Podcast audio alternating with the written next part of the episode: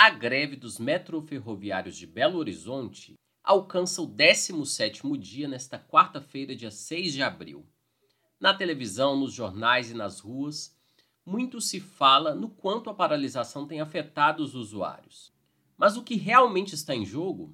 A luta dos trabalhadores é contra a privatização do metrô de BH, prevista para o segundo semestre deste ano a venda da estatal é propagandeada como uma coisa boa para os usuários.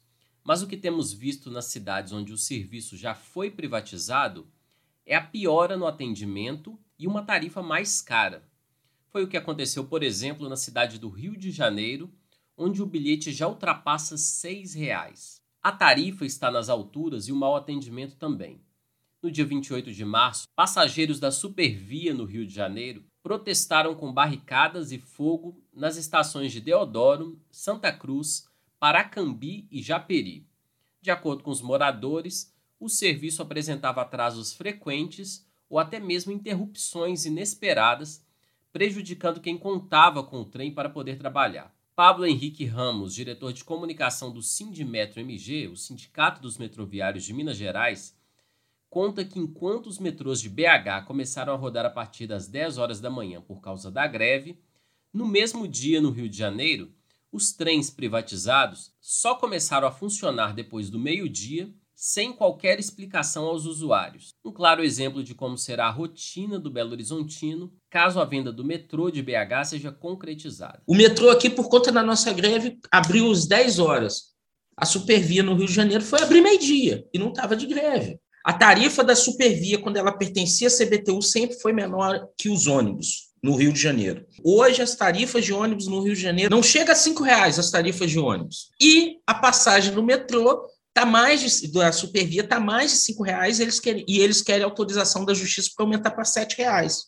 E mesmo quando mantém o mesmo valor, que é o caso do metrô São Paulo, a Via Mobilidade, a população paga uma passagem tanto no público quanto no privado. Só que a linha privatizada, além dos quatro reais que a população paga, o governo dá mais R$ 1,90 por cada passageiro. Então a passagem é cara. A população só, no caso de São Paulo, a população só não está pagando diretamente, mas indiretamente, que é o imposto dela que está indo para o bolso dos caras. Outro mito com relação à privatização do metrô de BH é a expansão do serviço. Em outubro, após encontros com Bolsonaro em BH, o governador Romeu Zema, do Partido Novo, alegou que a privatização permitiria expandir o metrô, criando novas linhas. O economista André Veloso adverte: a privatização e a expansão não são a mesma coisa.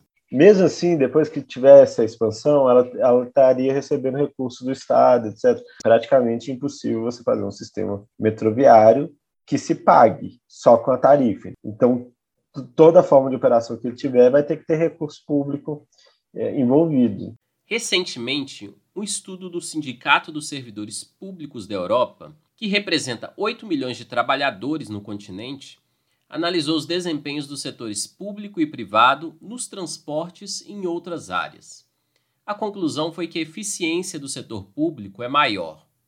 O estudo também recorda casos de privatizações de serviços municipais que depois foram reestatizados, ou seja, restituídos, devolvidos ao setor público. Outra pesquisa, realizada pelo Transnational Institute, mostrou que, entre 2000 e 2017, pelo menos 884 serviços foram reestatizados no mundo. Só na Alemanha foram 348 serviços estatizados. Na Inglaterra, 152. Em Londres, em 2010, a prefeitura rompeu antecipadamente um contrato de parceria público-privada do metrô, a fim de obter mais agilidade e menos custos em um projeto de expansão.